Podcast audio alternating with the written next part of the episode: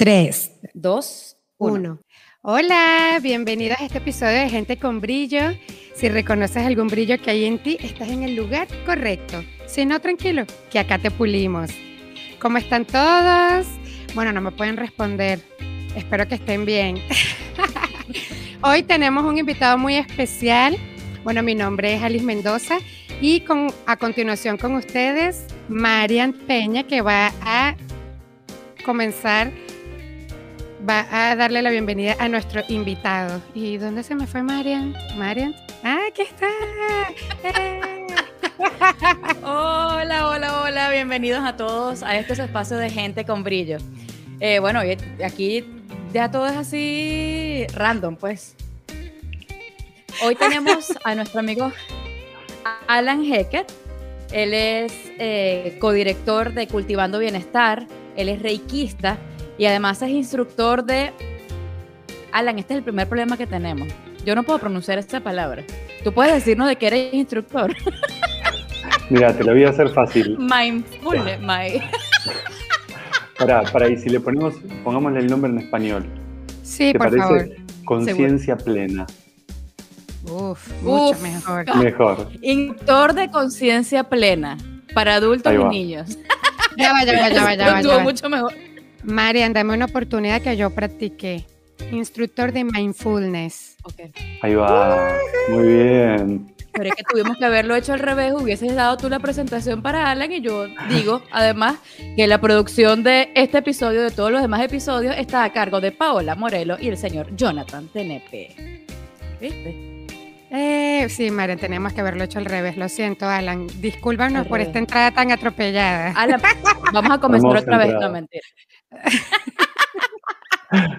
Así estaba medio loquita, no te Así que, o sea, ay, Dios mío. No, no, no, pero así le vamos a dejar, tranquilo. Aquí está, la idea en realidad de mm, Gente con Brillo y de este podcast es hacer una charla cero protocolo. En realidad es, esa es la intención.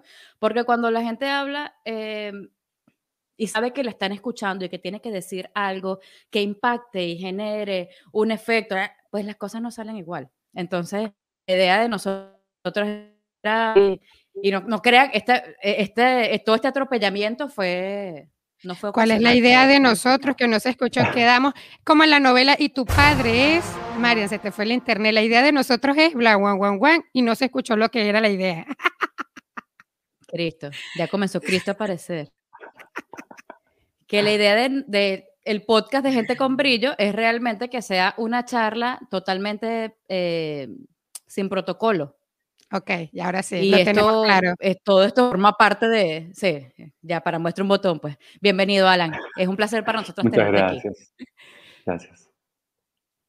Bueno, Alan, entonces ahora sí nos puedes echar el cuento, más o menos, Maren y yo no sabemos absolutamente nada de qué significa mindfulness. Entonces, así nos puedes. Ni los eh, pronunciar, pues imagínate. nos puedes entonces contar un poco cómo comenzó todo esto y qué es mindfulness y cómo llegaste a ello. Ok, eh, es una historia muy larga, así que la voy a resumir en dos horas. Ay, Dios mío. Ay, Dios mío. Tranquilo, que también tenemos el día completo. Más café, por favor. Fantástico. Mira el vaso de agua grande que tengo para la historia. Bueno, a ver. mira, mindfulness, ¿sí? que la traducción en español sería conciencia plena. ¿sí? Mind viene de mente, fullness llena, pero no podríamos decir conciencia llena porque eso es todo lo contrario de mindfulness, que en inglés es voy a decir una palabra más difícil, mindlessness. ¿Sí? Mindfulness y mindlessness.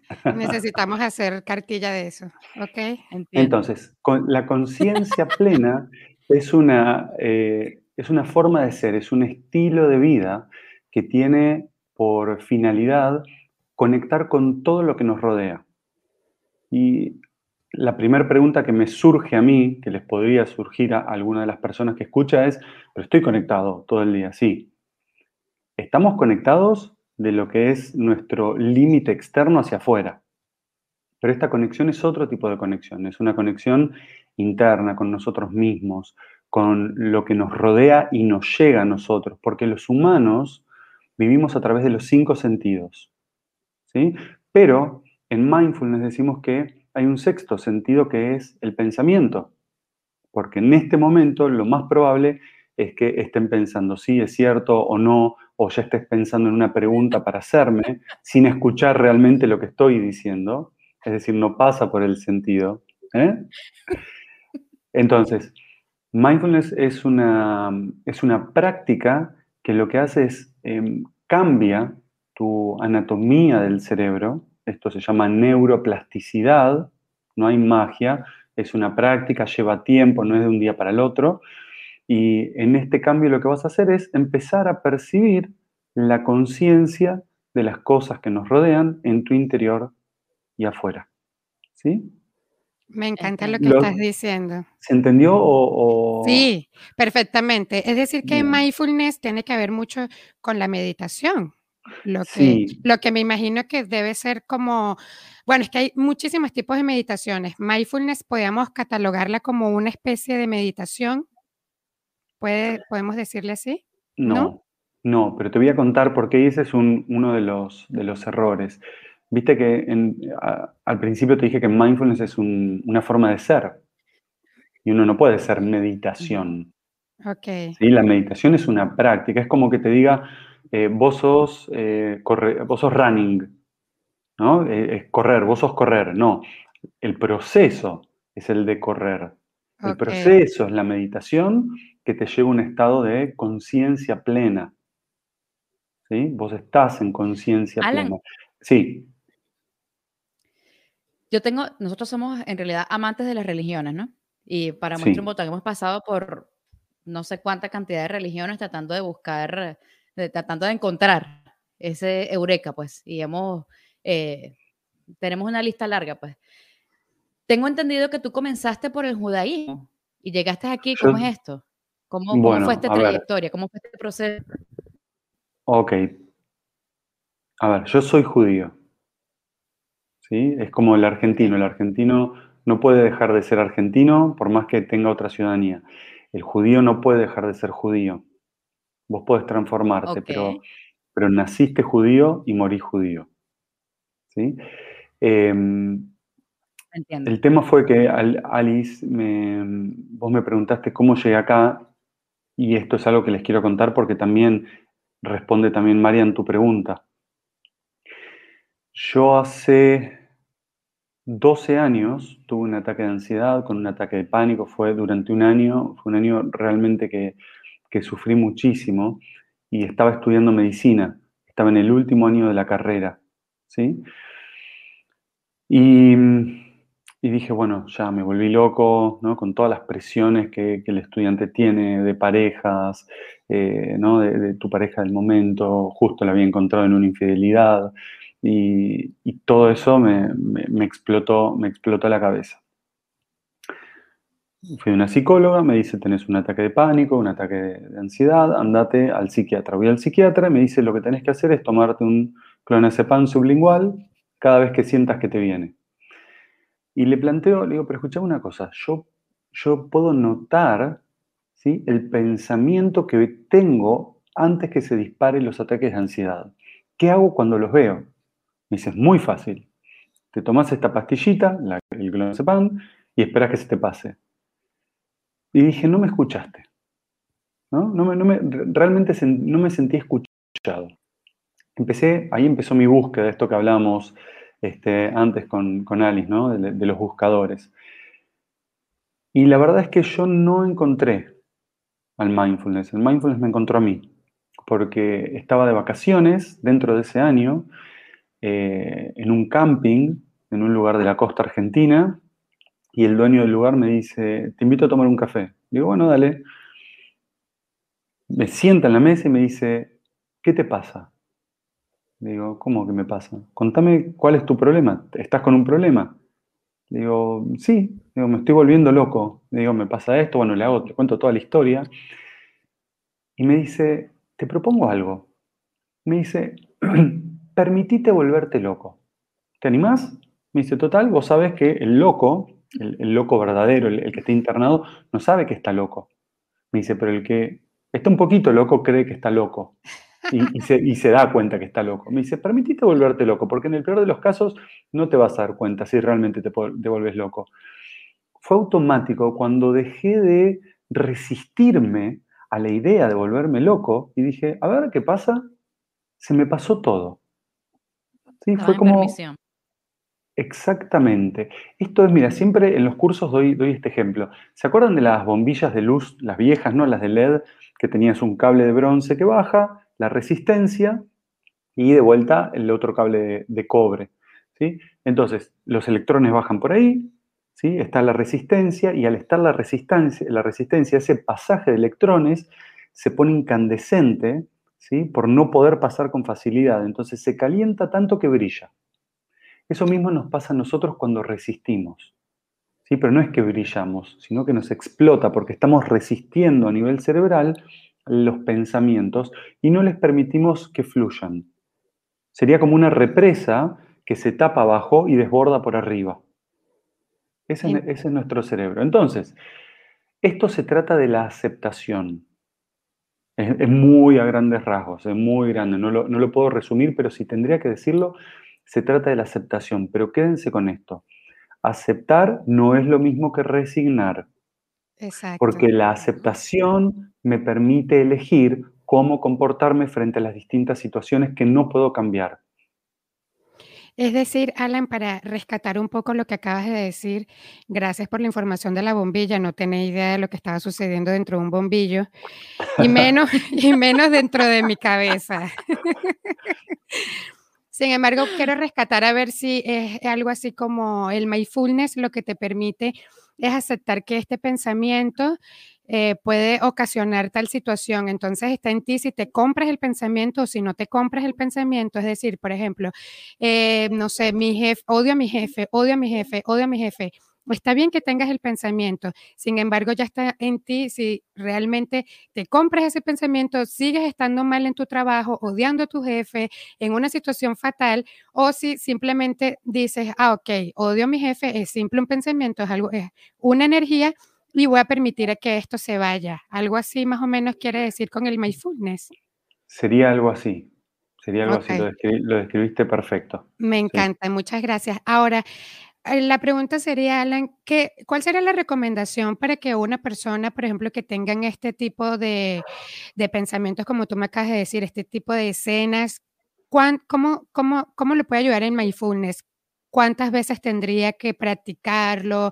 ¿En cuánto tiempo tú crees que una persona puede, no sé si la palabra correcta sería sanar o darse cuenta de que tiene estos pensamientos para poder entonces dejarlos pasar? Excelente, excelente pregunta. Y es lo que todos esperan, en realidad, que es los efectos secundarios del mindfulness. Eh, primero te, voy a responder esto. Los efectos secundarios del mindfulness son buenísimos todos. Son, son muy lindos porque eh, te disminuye el estrés, disminuye la ansiedad, mejora tu sistema inmunológico, mejoras la comunicación con la gente. Eh, se demostró que practicar 20 minutos de mindfulness entre las horas laborales eh, mejoran tu capacidad de atención de vuelta, dormís mejor. Eh, pero voy a responderte esto. La idea del mindfulness es aprender a conectar con lo que tengo. Es decir, por ejemplo, Marian, ¿acabas de conectar con la taza que tomaste o simplemente fue un reflejo, agarro, tomo mientras estoy pensando a ver qué dice y no conecté? Fíjate, sentí el peso de la taza, sentí el sabor en la boca, pero yo no espero cuando tomo o cuando levanto mi vaso y siento el peso, la temperatura, no espero, bueno, al sentir esto me voy a sentir bien, eh, me va a traer alegría, me va a traer paz, hoy a la noche voy a dormir mejor. No, porque ya estoy en la mente, entonces me desconecté de esto. O estoy acá o estoy acá. No puedo estar en los dos lados al mismo tiempo, no se puede. ¿Sí? Ya vamos a hablar del multitasking. No existe en el ser humano. Por más que nos digamos, sí, pero yo hago 10 cosas al mismo tiempo. No, no somos multitasking, no se puede. Alan, disculpa que te interrumpa, pero tú lo dices porque no eres mujer. No sabes cómo nosotros nos ah. maquillamos y le, cambiamos, le cambiamos el pañal al niño al mismo tiempo. Ahora, ahora, le, ahora, le, ahora les voy a contar un poquitito desde, desde la ciencia, pero es cierto lo que decís. Eso, a ver, no es, no es hacerlo al mismo tiempo, es ir priorizando. Y tengo una noticia para vos. También cambio pañales y también me ensucio los dedos. Muy bien, Pensé que te maquillabas también. Solo, solo en la intimidad y porque, me veo, y porque me veo más lindo, nada más. Bueno. Te entiendo, te entiendo. Me voy, a, perder de todo lo que quiero decirles de lo que me preguntaste. Lo siento, no te vuelvo a interrumpir, lo prometo. No, sí, sí, sí, vale, vale interrumpir. Entonces, esto es así. Em, la práctica tiene que ver con volver constantemente al momento presente. Esa es la práctica. Después vamos a ver cómo volvemos al momento presente. ¿Qué es lo que hace la práctica? Y hago un paréntesis. Normalmente nosotros tenemos lo que se llama red neuronal por defecto. La red neuronal por defecto es una red que se activa cuando no estoy haciendo nada. Por ejemplo, estoy tomando agua, ¿sí? Y se activa mi red neuronal por defecto, estoy, me pongo a pensar, ¿sí? Voy caminando por la calle, cuando me ducho, cuando como, eh, inclusive a veces cuando estamos haciendo cosas como leer un libro, cuando estás trabajando o cuando estás escuchando, se activa esta red neuronal. Pero está tan fuertemente desarrollada, la desarrollamos sin querer, ya vamos a ver por qué también, que no me permite elegir qué pensamientos me sirven y cuáles no, porque se apodera de eh, quién soy. Y nosotros somos esta, persona, por ejemplo, Alice, Marian, Alan, ¿sí? somos en nuestra corteza prefrontal, en esta parte del cerebro que evolutivamente hablando se llama neocerebro, es el cerebro más nuevo. ¿sí? Entonces, esta red lo que hace es tomar ese control y no, no dejarme decidir. ¿Hasta acá vamos? Sí, te entiendo perfecto. Ahora bien, la práctica de conciencia plena, ya sea respirar, sentir mi cuerpo, sentir un vaso, el peso, la temperatura, lo que hace es redirigir la atención y aumentar la corteza, ¿sí? la parte que, que piensa de mi corteza prefrontal. Es decir, aumenta el tamaño, puede aumentar hasta en un 30%.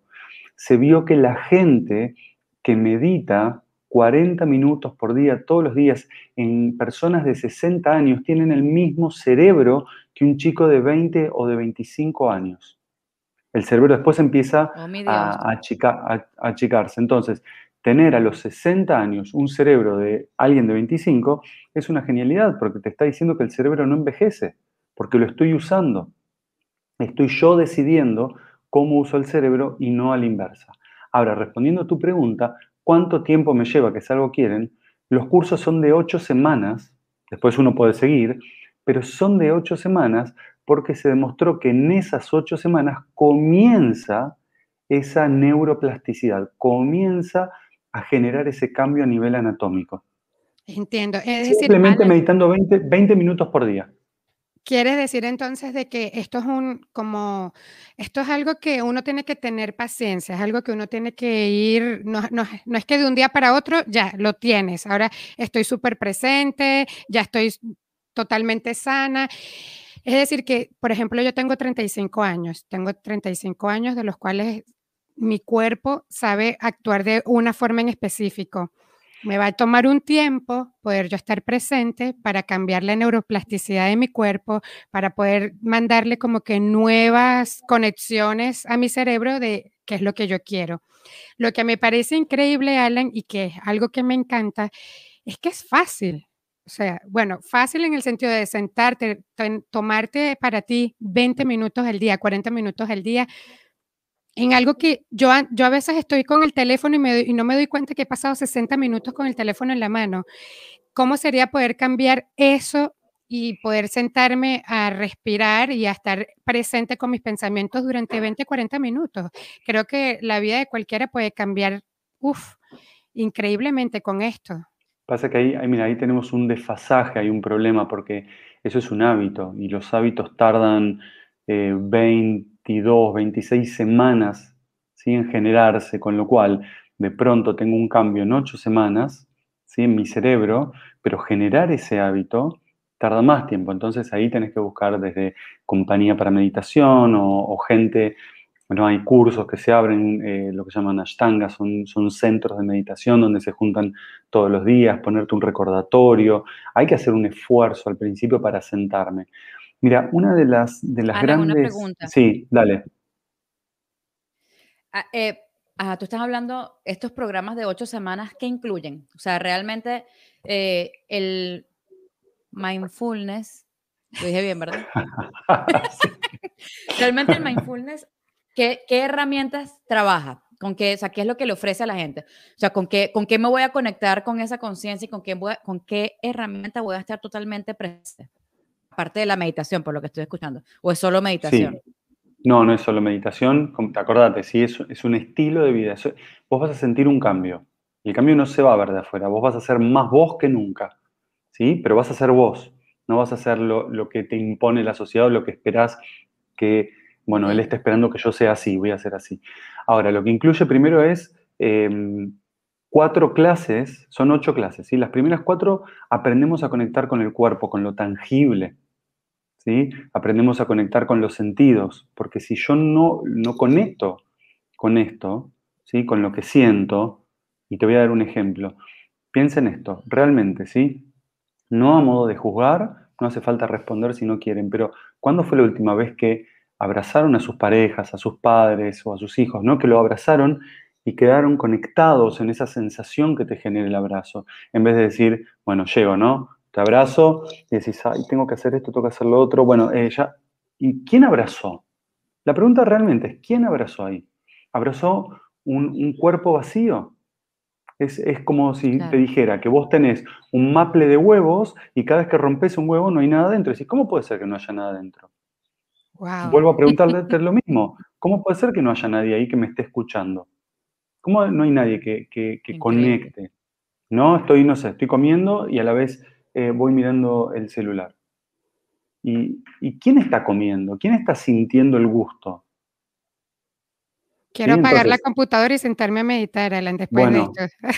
Es que la verdad que es, muy lindo. Y, ahora voy a seguir, Marian, con esto y me recordaste lo otro. Eh, no es fácil. ¿Y cómo conectas con eso? ¿Pero cómo lo conectas? ¿A través de qué?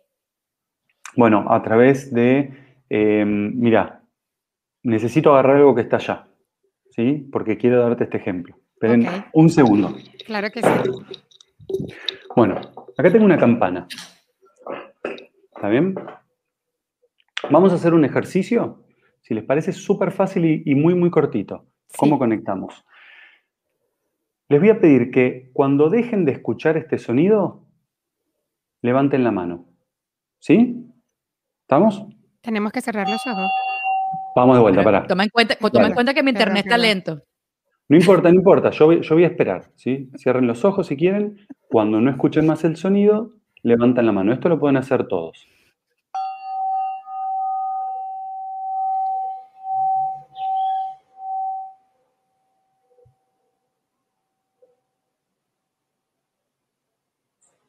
Listo, abran los ojos. Y les hago la primera pregunta. ¿En qué pensaron ¿O estaban solamente escuchando cuando se terminaba? Sí, estaba solo escuchando cuando se terminaba. Me pareció que fue largo, sí me vino ese pensamiento.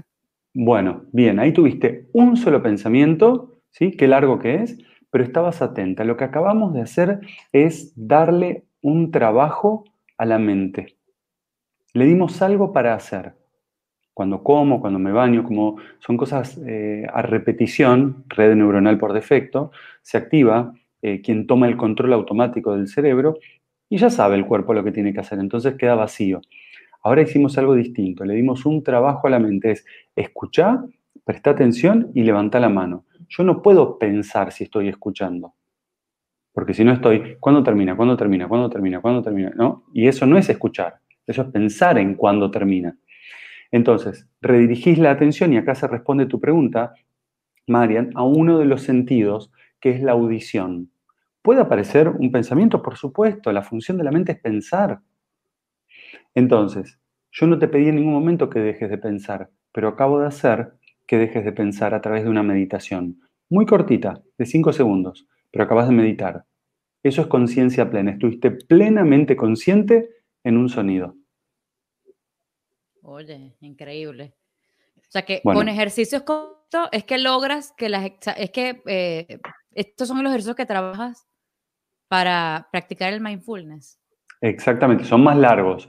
A ver, es como decirte, vas a un entrenador, ¿no? Que vos quiero correr los 42 kilómetros y decís, bueno, ¿me, me mostrás qué, qué, haces, qué ejercicio haces? Sí, cómo no. Anda corriendo hasta la esquina y vuelve. Despacio, a un ritmo lento. La persona va, vuelve y decís, che, me siento bien. Eh, ¿Con esto voy a poder correr los 42 kilómetros? Sí, pero vas a tener que correr más, ¿eh? No solamente esto.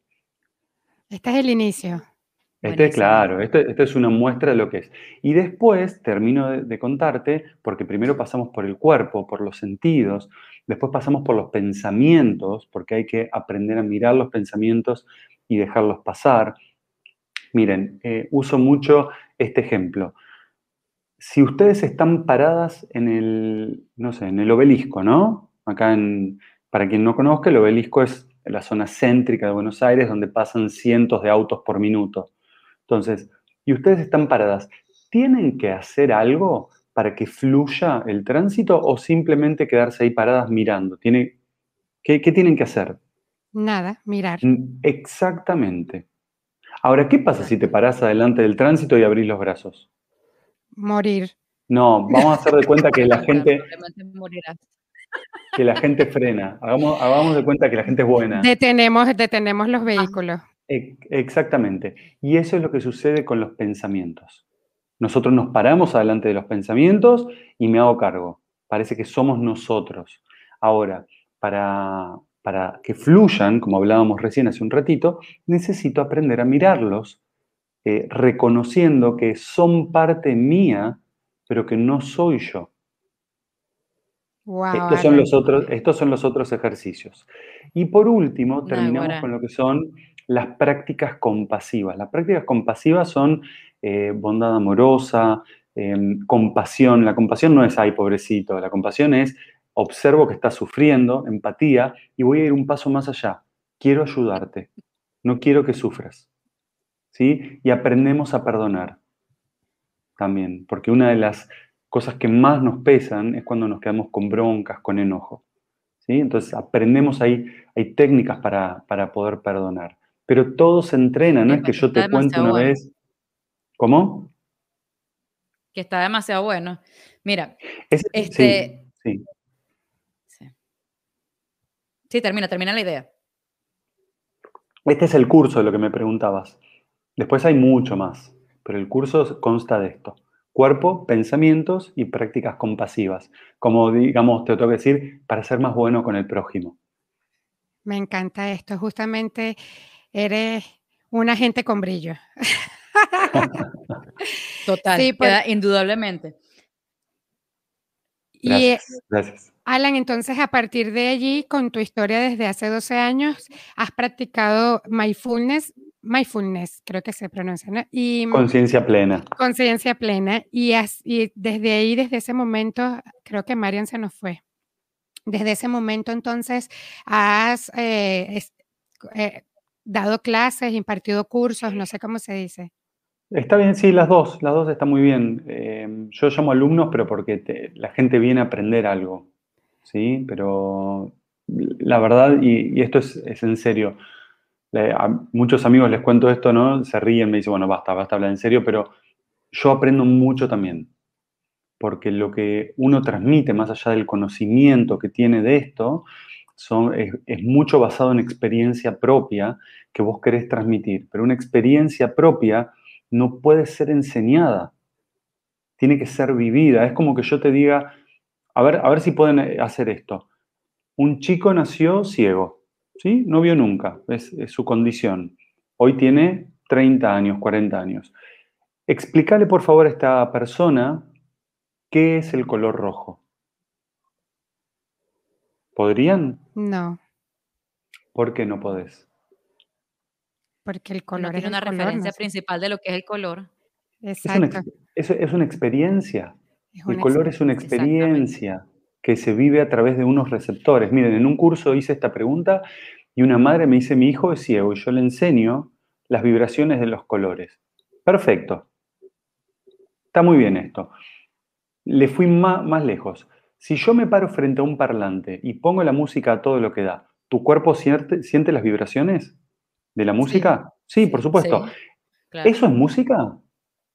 ¿Eso es música? ¿Esas vibraciones son, son música o la música se percibe a través de los oídos? La música se percibe a través de los oídos. La música como tal, yo puedo, puedo saber que hay un grave, un agudo, según la, la, intensidad de las vibraciones en el cuerpo, pero no voy a contactar con la música de la misma manera que no vas a contactar con el color de la misma forma que lo haces a través de receptores.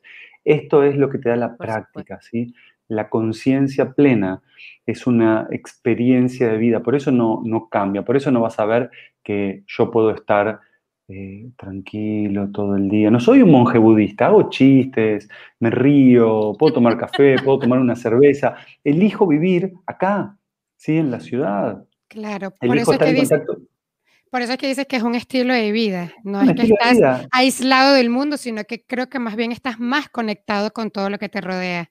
Exactamente. La idea de esto es no sufrir por las cosas que se presentan delante de uno y uno no tiene la capacidad de resolverlas, porque no dependen de nosotros, no todo dependen. ¿sí? Por ejemplo, la pandemia no depende de nosotros. Entonces, si no depende de mí, ¿qué hago sufriendo una pandemia? Claro, lo que sí depende es la actitud con que eh, recibes todas las cosas que te pasan en el exterior, ¿no? Exacto, exactamente. Me encanta lo que estás diciendo, Alan, y de verdad que estoy que, dime dónde puedo encontrarte para inscribirme, porque esto me, me, parece que es algo que todos deberíamos como que experimentar, aunque sea una vez en la vida. Esa conexión, bueno, realmente creo que venimos ya conectados y como que nos vamos desconectando a medida que vamos, no sé, estando en esta realidad. Entonces, ¿qué tal si podemos volver otra vez a sentirnos así plenos, conectados, amorosos, en gratitud, sí, sí, fantástico. ¿Y en dónde? Sí. sí, disculpa. No, ahora, ahora te cuento eso, pero vos sos mamá, ¿sí? ¿Cuántos años tiene tu hijo? Un año y cuatro meses. Un año y cuatro meses. Bueno, ya está en algún momento que conecta con algún juego. Si yo soy papá de uno de cuatro y uno de dos años. Cuando juegan los chicos, estos los que tienen hijos lo saben, por el que no, no sé si tiene sobrinos o algo, pero cuando juegan, quedan conectados con el juego no están jugando, no sé, acá no tengo nada ahora, suelo tener autitos, pero vamos a suponer que es un autito, ¿no? Un avión. Y están jugando que esto es un avión, pero no están pensando, che, ¿qué va a hacer mamá de comer esta noche? ¿Comeremos fideos o comeremos milanesa? No, el chico está, está conectado en el avión, es el piloto de avión y se imagina, el avión está volando alto. Entonces vos lo llamás y capaz que no te escucha, pero porque está acá, no está en la mente, está acá. Entonces, los chicos, como arrancamos, arrancamos las clases desde los cuatro años, ¿sí? que es donde ya pueden captar todo lo que vos querés transmitirles, pero esto es a través de, los juegos, de las historias, de ejercicios muy breves, muy cortitos, para que la concentración de ellos sean diferentes. Pero miren la diferencia. Al chico lo único que tengo que hacer es decirle, eso que estás percibiendo es la conciencia. Y ya linkean automáticamente que eso que está ahí soy yo. Esa es mi conciencia. Mira, es quien observa y el que toma las decisiones. ¿Dónde quiere estar? Ahora, nosotros, los grandes, perdemos esa conciencia, porque estás en la mente. Entonces, lo primero que tengo que hacer es volver a traerte a la conciencia y después enseñarte que eso que estás viendo es la conciencia. Es un trabajo mucho más difícil. van a ver en chicos, sí, en chicos de 5 años, donde no se, no se dan bol en el jardín y todo, y, vas y das una clase, la clase, el curso, ¿sí? ellos son, a veces tenés de 8 de 10 encuentros, vas a ver que ya la segunda clase un chico se cae y un nenito de 5 años va corriendo enseguida, porque empezás a hablar del sufrimiento, del otro, del que se lastima, y va y le dice, ¿estás bien? ¿Te puedo ayudar? Y decís, puta, ¿por qué nos cuesta tanto a los grandes? ¿No? Nos cuesta un montón a nosotros. Es la misma desconexión. Sí. sí. Y hablando, hablando un poquito de eso, bueno, ya hablamos de los hijos, ahora hablando de un poquitico de los padres, ¿cómo estas herramientas de mindfulness, cómo, cómo puedes utilizarlas y trabajarlas en pareja? O sea, ¿qué, qué, qué beneficio, o sea, qué beneficio no? Porque cualquier cosa puede ser beneficiosa cuando se habla de comunicación y de todo lo que puede ver con pareja, ¿no? Pero, em, o sea, es tipo, no, se me fue se me fue el nombre, iba a decir una burrada. No, no, Exactamente. ¿Cómo, las aplicas? estaba Candela, lo que es preferible. Tengo que estar en tiempo presente. Mira, ¿cómo, ¿cómo aplicas estas herramientas de mindfulness a, a tu relación de pareja, esta intimidad con la pareja, ¿cómo la puede, cómo puedes trabajar con eso? Te se entrecortó, ¿no? Una parte a tu relación de pareja y... Creo que dijo cómo aplicas el mindfulness a tu relación de ah, pareja. sí, después dijo algo más. Y en la intimidad, en la, en la intimidad, ¿cómo puedes, ¿cómo puedes trabajarlo? Porque muchas veces uno intima y ya nos hablamos de los hijos y saltamos a cómo hacer los hijos, ¿no? Pero cómo tú intimas y muchas veces estás con la cabeza en otro lado. Entonces, ¿qué, ¿cómo, ¿cómo pudiese uno como que ir a alguna de estas cosas? Tiene que ver todo con todo, ¿sí? Vos, a ver, lo más fácil, yo no puedo explicar algo que necesita muchas horas de práctica y, muchas horas de conocimiento teórico que tengo que llevarte. Así que lo voy a dar lo más fácil posible, que es con un ejemplo. Vos estás parada en una postura. ¿Vos estás en pareja? Sí. Bien. Estás parada en una postura, en una discusión con tu pareja y tu pareja opina algo totalmente opuesto a lo que vos decís, algo que a vos te enerva, te saca, te pone nerviosa. Decís, ¿cómo, cómo podés pensar eso? La pregunta es, ¿por qué no puede pensar eso? ¿Por qué la única realidad, la única verdad es la que vos estás viendo? Y el gran problema acá no es lo que él piensa o lo que vos pensás, sino que nos falta la capacidad de entender que dentro de cada uno de nosotros hay una realidad armada a través de nuestras experiencias que se fue dando. ¿Por qué pretendo que la realidad de ustedes dos, que es diferente a la mía, o el pasado mío fue diferente al de ustedes, lo lleve a pensar igual que yo? Eso es inconcebible, ¿no? Entonces, cuando vos ves a la otra persona y te dice algo que no te gusta, lo primero que tenés que hacer es decir, para, esto me enoja. Primero tengo que ver qué emoción, porque me impactó en el cuerpo esa emoción. ¿cómo me siento con esto? La verdad me siento para el culo, pero después lo trabajo. ¿Sí? Después, después veo qué hago con esto, porque lo primero que tengo que hacer es charlar con la persona que está enfrente mía. Si yo me enojo, pierdo el control de mi corteza prefrontal.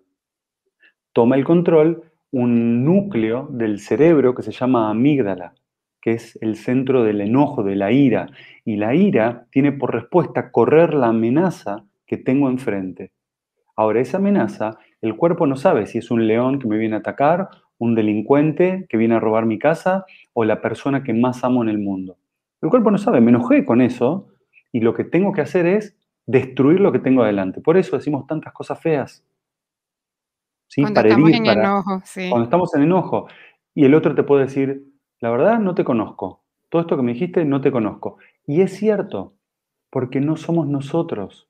¿Se acuerdan que yo les dije que somos estas personas amables, bondadosas, simpáticas, ¿sí? También los malos. Somos la corteza prefrontal. Entonces, si tengo una parte de mi cerebro que toma el control porque me dice, escúchame, estás en peligro, déjame que yo actúe y después vuelves vos. Dale, me convierto en el increíble Hulk. ¿Sí? O, en Dr. Jekyll y Mr. Hyde. Y entonces con el mindfulness te conviertes en el lindo conejito. No, seguís siendo vos. Ah, no, te convertís en, no te convertís en nadie. Siempre seguís siendo vos. Entonces, podés escuchar, podés ver que estás enojada, ¿sí? Y que la otra persona, más allá de que no me gusta lo que está diciendo, puede ser que desde el punto de vista del otro tenga razón. Entonces, ya conectás de otra manera. ¿Sí? Ya conectás con compasión, conectás sin sufrimiento, entendiendo y puedes decir, escucha, la verdad no comparto esto que decís. No lo comparto, pero entiendo que lo digas, pero no estoy de acuerdo. Esto es lo que se llama estar parado en un, Sí, estar parado en el, en el 6 y en el 9. qué lástima, no tengo una Ah, yo he, visto, yo he visto eso, de que una persona está parada en el 6 y lo ve como 6 y la otra persona lo ve como 9, porque está del otro lado. Exacto. Bueno, esto, nuestros esto lo podemos... pudiesen agradecer que practicáramos el mindfulness. Exactamente. Y ahora te voy a decir, y ahora te voy a decir lo otro. Mira, ¿Qué número, ¿Qué número ven ustedes ahí? Nueve. Un nueve. Bueno, yo desde acá, yo desde acá veo un seis. Desde mi postura, yo veo no, este es un nueve. ¿Y ahora? Un seis. Bueno, es eso. Ponerse en los zapatos de la otra persona. Sí, ni siquiera, no hace falta ponerte. Está bueno, pero ni hace falta. Y vamos un pasito más atrás para no cargarnos con tanto ahora. Como la práctica de mindfulness te trae al momento presente, y miren qué lindo esto que lo que les decía antes del abrazo, imagínate eh, teniendo sexo. No importa si es con tu pareja, si es con, tu amante, eh, porque no tenés pareja, con, quien vos tengas ganas. No, no es un, momento de enjuiciar este. Si vos conectás con tu totalidad, desde el momento de los besos, de las caricias, eh, de la penetración, eh, de, los distintos tipos de estímulos que puedan existir, sea cuales sean, el que cada uno elija, conectamos 100% con eso, se eleva a otro nivel. ¿sí? Se eleva a otro nivel. Nos inscribimos mañana, María. Entonces, eh, sí. ¿Ya, me registraste? ya me registraste. Esto, esto, te trae y vos empezás a vivir. Miren esto, mucha gente, como, como para que vean, mucha gente fuma marihuana, ¿sí? buscando un tipo de efecto. Ahora, piensen lo siguiente, ¿por qué mi cerebro tiene receptores para el cannabis? ¿Por qué creen que yo en mi cerebro tengo receptores para el cannabis? ¿Porque afuera hay cannabis o porque adentro mío yo puedo generar ese mismo efecto? Porque adentro puedo generar el mismo. Que se llama endocannabinoide y lo generamos a través de distintas prácticas. La meditación es una de esas maneras de, generarlo. Mismos efectos. Pero como no logro, como compro lo que hay afuera, como es más fácil, por supuesto, pero con todo lo que perjudica fumar marihuana, ¿sí? por más que me digan que no, hay cientos de estudios que demuestran lo perjudicial que es fumar marihuana. ¿sí? No es el tema de hoy, pero lo que sí les quiero decir es que la meditación trae efectos muy beneficiosos. ¿sí? Meditar hace bien, hace muy bien, en todo sentido, por donde lo miren. Me encanta, Alan, de verdad que ha sido un honor para nosotras tenerte aquí y creo que de, de, toda esta conversación voy a rescatar eso. O sea, el mindfulness no solo sirve para, para, para ti, para tus pensamientos, sino para poder estar conectado con todo lo que te rodea, para poder ser una mejor persona en todos los sentidos y como que sentirte bien contigo mismo. Me encantó la parte que dijiste de que también te sirve hasta para perdonar, porque a veces llevamos un resentimiento muchísimo tiempo y el resentimiento que tenemos hacia la otra persona realmente no, no vamos a perjudicar a la otra persona, sino que solo nos perjudicamos a nosotros mismos. Con esta práctica puedes sanar tu cuerpo, sanar tus relaciones, eh, sentirte pleno, conectado, feliz, que creo que eso es una de las cosas más importantes que vinimos a este mundo. ¿En dónde te podemos encontrar, Alan? ¿Dónde, dónde, ¿En qué redes, tus redes sociales, tu página web? Todas son la misma, Cultivo Bienestar. Hermoso. Cultivo Bienestar. Eh, gracias, gracias. Estamos en Instagram, Facebook, canal de YouTube. Pero sabes que quiero, antes que se vayan, eh, esto que dijiste es muy lindo y hay una frase que me gusta muchísimo que dice que el no perdonar es como querer matar al otro tomando el veneno uno mismo. Wow. Mm. ¿Caíste, Marian? ¿Llegaste? Sí, Marian tiene delay de internet, así que Marian se, da cuenta 30 segundos después. Sí, sí, pero sí. Entonces. Increíble. Entonces, eh, el dejar de cargar y y más difícil es el perdón a uno mismo cuando hacemos algo. Es muy injusto, muy, muy injusto para nosotros juzgarnos por algo que hicimos en el pasado con herramientas del pasado y decir, ¿por qué hice esto? No soy bueno para esto, soy un tonto, ¿cómo voy a hacer esto? No entiendo qué. Tranquilo, le estás hablando a alguien del pasado con herramientas que tenía en otro momento, inclusive si lo hiciste ayer porque ayer en ese momento hiciste lo que hiciste creyendo que eso era lo correcto. Exactamente. Hoy eres otra persona. Hoy sos otro. Total. Muchísimas gracias, Alan.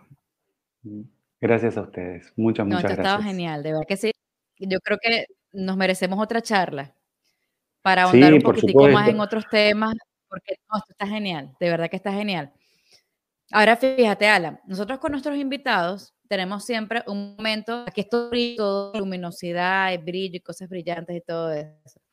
A nuestros invitados nosotros les, les permitimos tener un momento de brillo off, que es este momento de brillo off.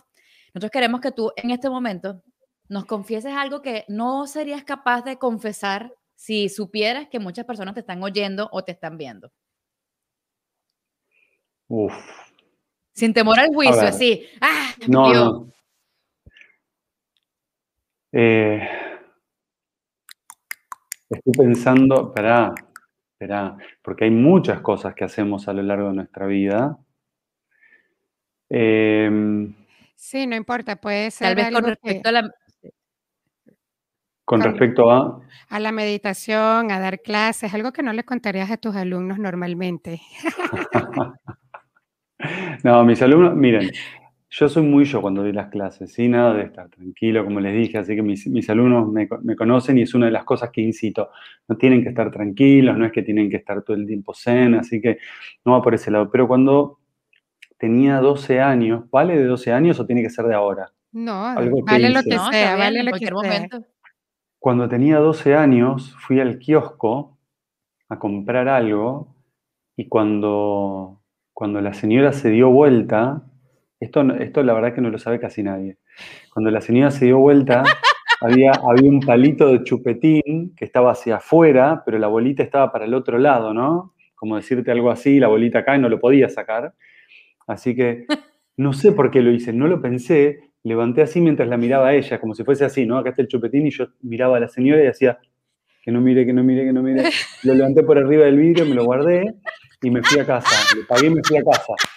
Cuando llego a casa, llego a casa, empiezo a comer el chupetín con una culpa. Nunca había sentido tanta culpa. Decía, no, no, era, vos mirabas el chupetín de Coca-Cola, pero sabor a culpa, ¿viste? Decías, mm, así sabe la culpa. Así que termino el chupetín, me acuerdo del valor, miren esto, termino el chupetín, vuelvo al kiosco, le digo, señora, tome, y le doy cinco centavos. Me dice, ¿qué es esto? Digo, le, acabo de robar un chupetín, tome. Y se lo pagué y me fui con algo que todavía cargué, no, lo sentí como algo bueno, pero como que adeudaba algo, ¿no? Este, fue mi momento de... la valentía, wow. La valentía que tuviste que haber tenido para poder reconocer eso, para poder decir, mira, cometí un error. Pero la carga, yo no les puedo explicar la carga que tuve. Y a veces no me siento para, para contar esto, porque también entiendo que eh, muchos se digan, ah, pero pará, fuiste niño delincuente entonces, ¿no? ya sabemos eh, quién eres, Alan. Ya saben. Le vamos a decir a la señora María de la esquina cómo fue lo que pasó, qué fue lo que pasó realmente. No, está ahí, un bar en ese lugar. No, muchísimas gracias por contarnos tu experiencia y desde los 12 años eres luz, eres brillo. Y bueno, creo que todos, todos nosotros tenemos algo impresionante dentro. Justamente este podcast de Gente con Brillo está para que todos podamos como que prender esa lucecita y ese foco que a veces no encontramos por las malas experiencias que hemos tenido en nuestra vida. Este es el momento entonces para, para realmente elegir la transformación. Muchas gracias de verdad, desde mi corazón, agradecida por tenerte aquí. Gracias, Marian, también. Y bueno, ya saben por dónde encontrarán a Alan. Eh, vamos a poner igual aquí abajo en nuestra casilla toda la información de Alan por si alguien está interesado en sus, próximas, en sus próximas clases. Alan, discúlpame, antes de que me vaya, ¿tus clases las das online también? Sí, de hecho al día de hoy por todo esto es 100% online. Este, estamos trabajando con gente de, Chile, de Israel, de España, de Argentina, por supuesto. Así que llegamos a, todos lados. Genial, genial. Muchas gracias, Alan. Bueno. Gracias, gracias a ustedes. y, y algo que les deseo siempre es que tengan una vida llena de conciencia, ¿sí? Para poder conectar con todo lo que nos rodea. Gracias. Gracias. Qué maravilla. Bueno, total gratitud contigo y con tu visita, Alan. Pronto lo tendremos de nuevo otra vez aquí porque la, conversación de verdad que se tornó muy, muy, muy interesante. Hay muchísimas cosas que, bueno, se me han ocurrido que, podemos preguntar y podemos eh, contribuirle también a nuestros oyentes. A todos, gracias por haber estado acá en este nuevo episodio de Gente con Brillo. Nuestras redes sociales, por Instagram, por Facebook, arroba gente. Por allí para que dejen sus comentarios y puedan seguirnos a través de todas las plataformas del podcast. Un abrazo inmenso. Muchísimas gracias a todos por estar acá. Gracias muchachos, Paola y Jonathan en la producción. Esto ha sido una producción también em, patrocinada por Max Gift. Momentos que crean regalos o regalos que crean momentos. Una cosa así es el asunto, pues. Y hasta acá llegó el patrocinio. Gracias por estar acá. me van a matar, me van a matar. Corten. Muchas gracias a todos. Un abrazo.